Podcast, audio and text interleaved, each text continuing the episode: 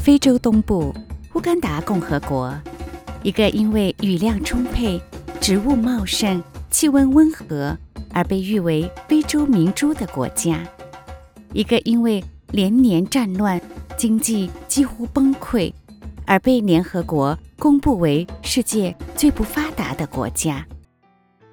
在这个自然风光壮丽、人民生活却贫困落后的国家里，有一群中国人抓住这里经济自由化程度高、市场潜力大的优势，从九十年代起就开始在这片土地上打拼经营。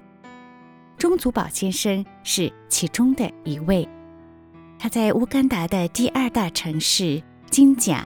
开办了当地唯一一家高档中餐馆，他的餐馆占地一英亩，配有花园和停车场。在他的经营下，这家餐馆成为当地的一道风景。精通英文，与当地人交流无障碍的钟先生，不仅长袖善舞、经营有道，而且为人仗义，享有声誉。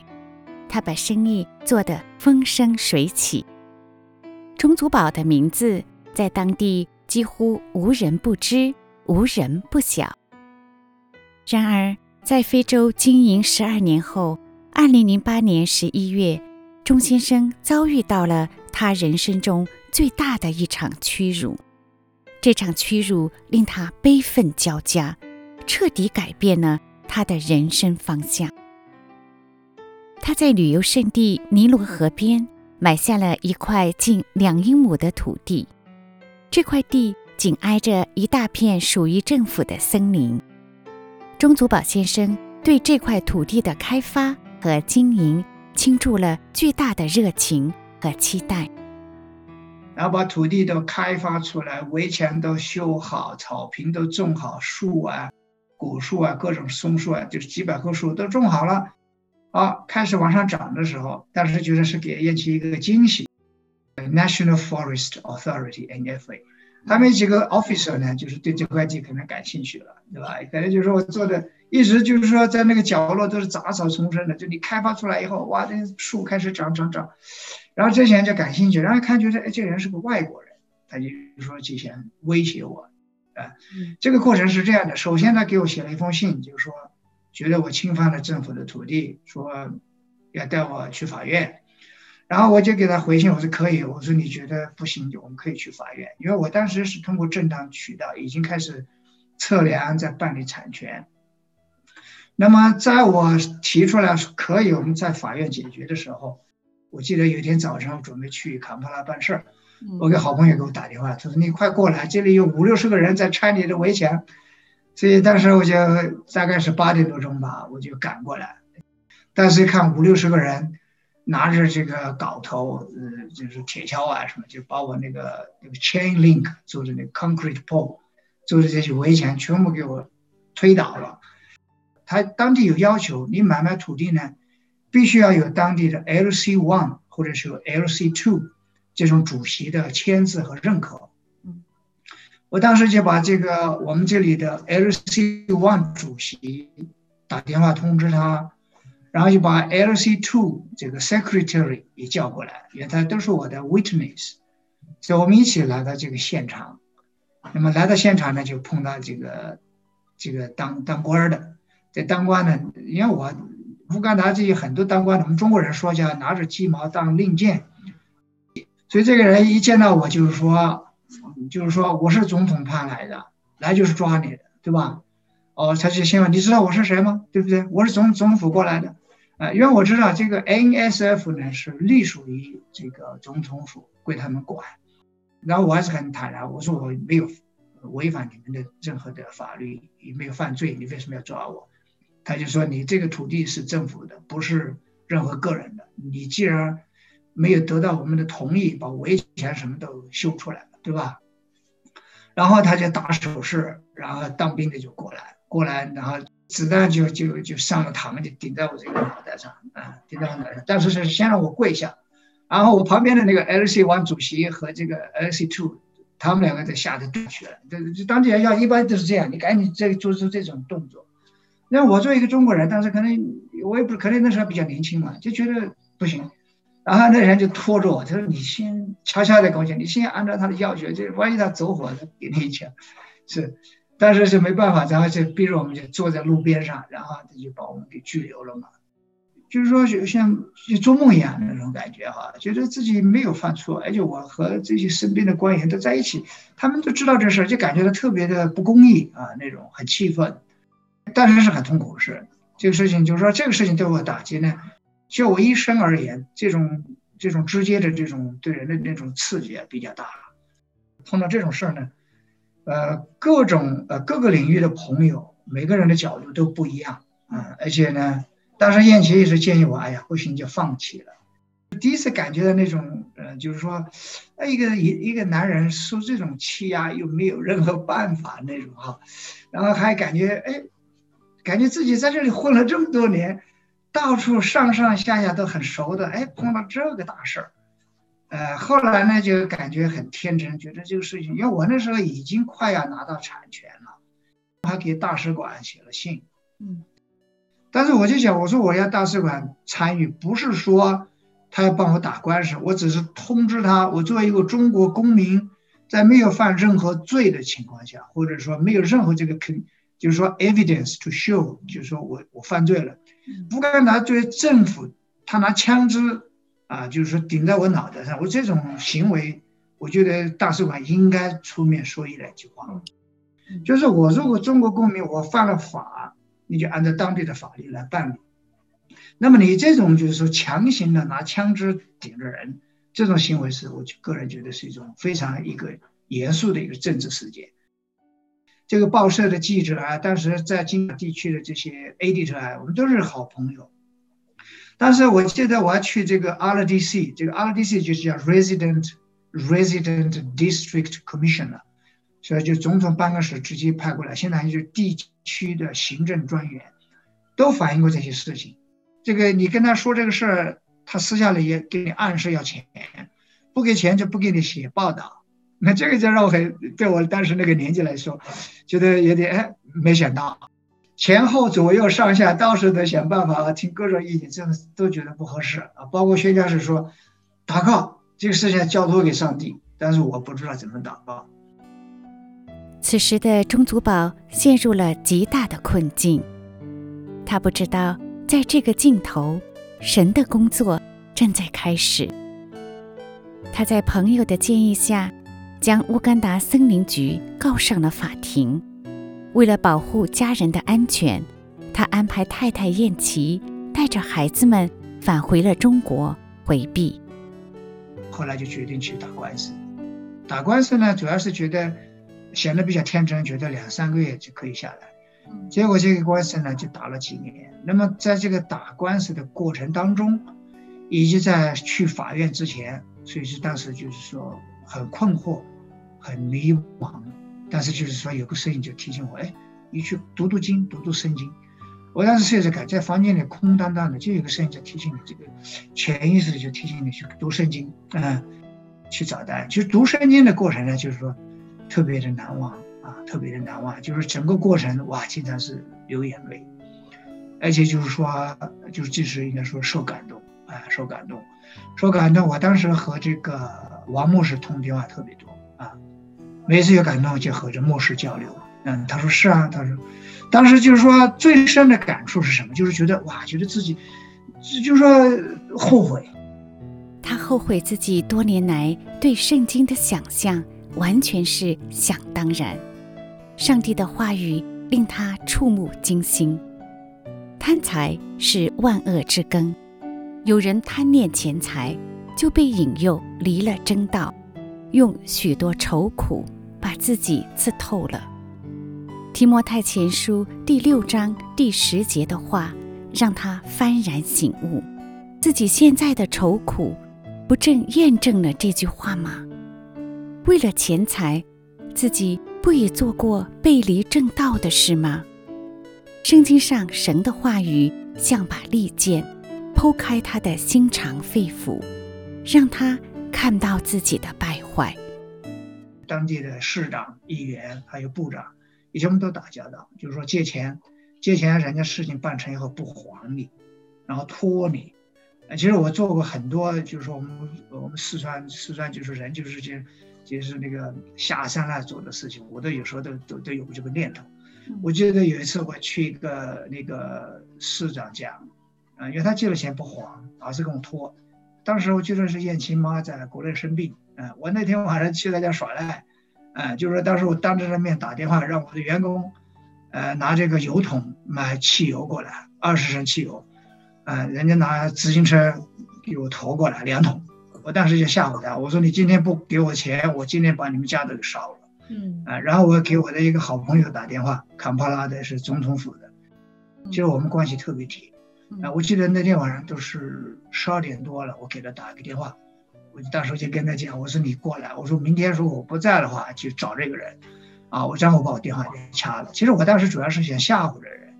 我想说什么意思呢？就是说，其实我们在这个过程当中挣扎，和这些人打交道，就是说，带入中国人的一些呃一种一种思维方式和当地人打交道，走了很多弯路。但是打官司给我带来了很多教训，啊，当然我是像我这个土地官司，我打了很久，呃，但是我我天真的以为两三个月，结果打了五年多。那么后来子林回去读书，我们回去有时候从国内辛辛苦苦赶飞机过来。过来就是说对方耍赖不来，然后一拖一推就是几个月，一推就是几个月。后来我就说，这些人把人给拖垮了，啊，然后就是说，呃，包括我说和这些政府打交道，这个拖欠这个钱，你是这个议员，后来我把他关到监狱里关了两次，那么关把他从这个走法律这个程序，直到把他通过呃拿到逮捕证去抓他，然后。送到监狱里去，然后办相关的手续，哇，这里面特别痛苦啊！我只是想这这些所有的这些挣扎，最后，所以说为什么今天我回想自己在非洲这么多年的生活，呃，比较了就是有个 compare 嘛，对吧？相互一比较，然后再看到圣经里的一些东西，我就觉得，我也知道，就是说在这个属这个这个我们生活的这个世界上，可能难以实现，也就是将来的。新天新地啊！耶稣第二次再来的时候，那种美好的生活，我觉得对我们是一种向往和憧憬。因为属世的生活的确是太太糟糕了。从那时起，他深深爱上了神的话语，并一口气读完了整本圣经。他惊喜地发现，自己母亲口里常常叮嘱孩子们的话。是出自于圣经。母亲从小就教导七个孩子不准说别人的坏话，要说造就人的话。这正是出自于圣经以弗所书第四章。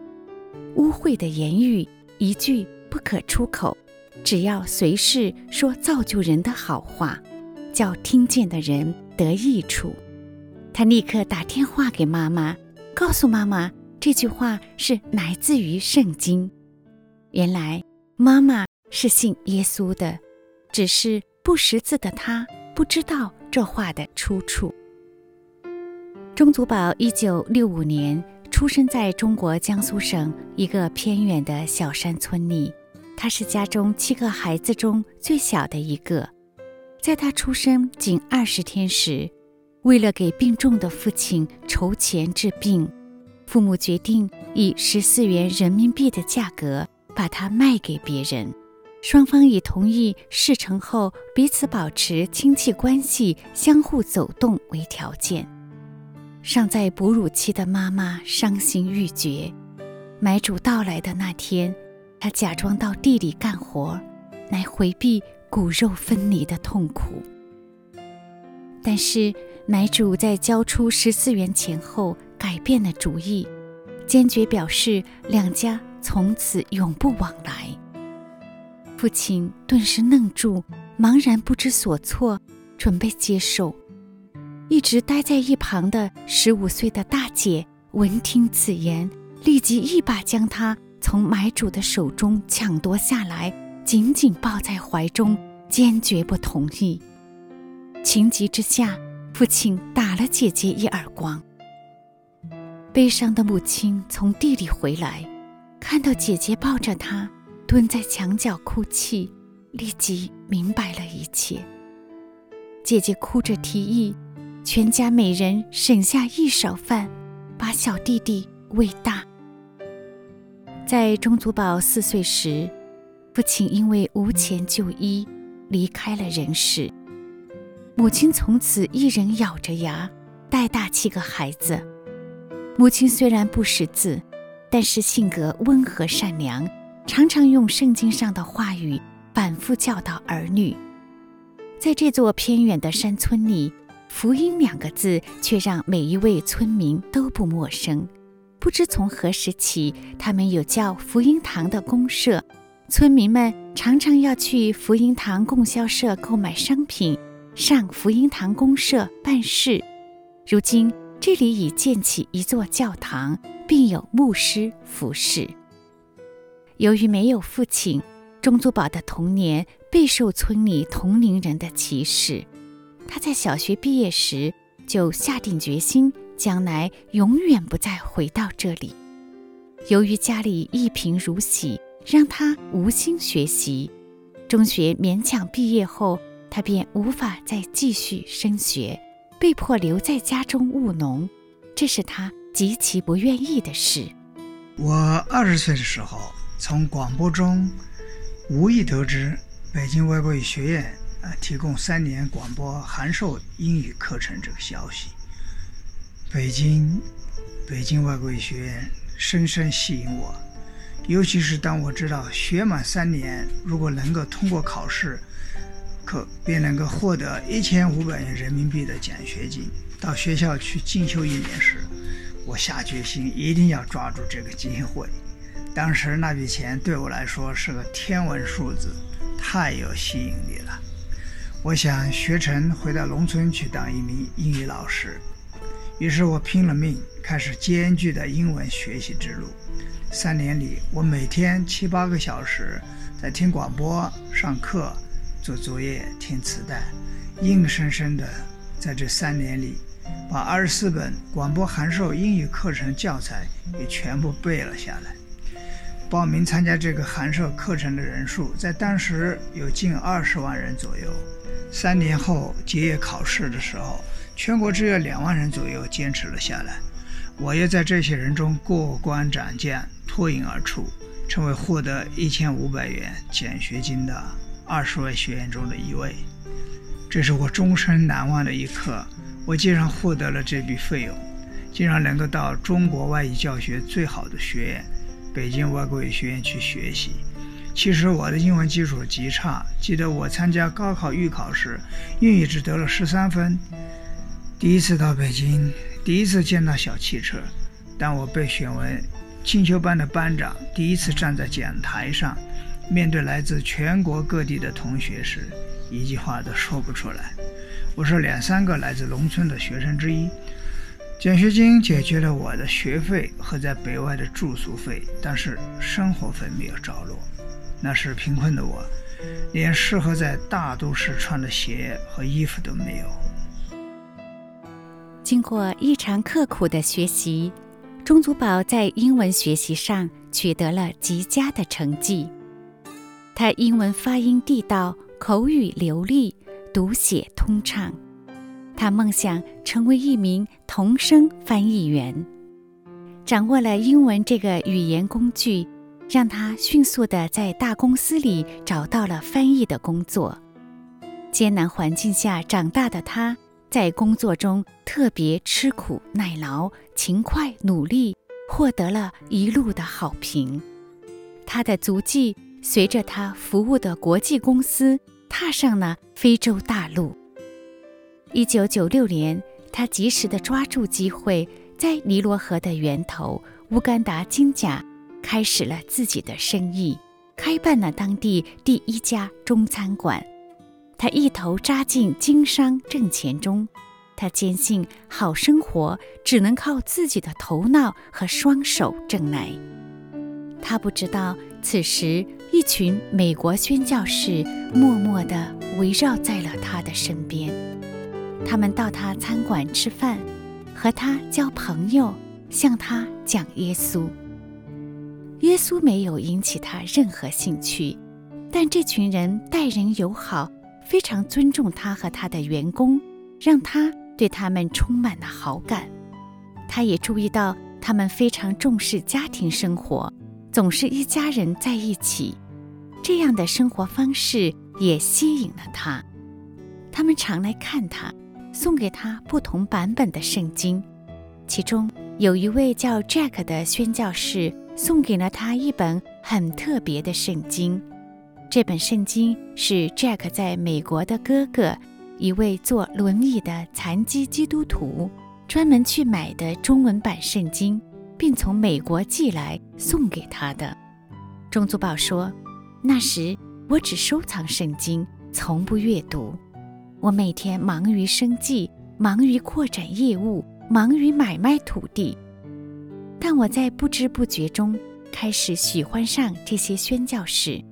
他们从来没有强迫我接受耶稣，只是为我祷告、问候我而已。”然而，他没有想到，上帝通过他和乌干达政府的土地官司，让他开始如饥似渴地阅读圣经，真理之光从此照亮他的心房。他在二零一二年十月二十七日在金甲接受了来自美南浸信会的 Robert Davis 牧师的洗礼。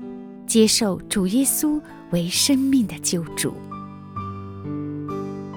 他也没有想到，神在他生命中的计划远远不止如此。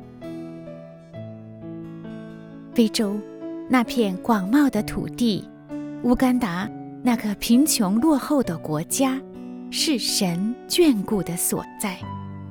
钟祖宝这位黄皮肤的中国人的生命。在那里被神呼召，被神使用。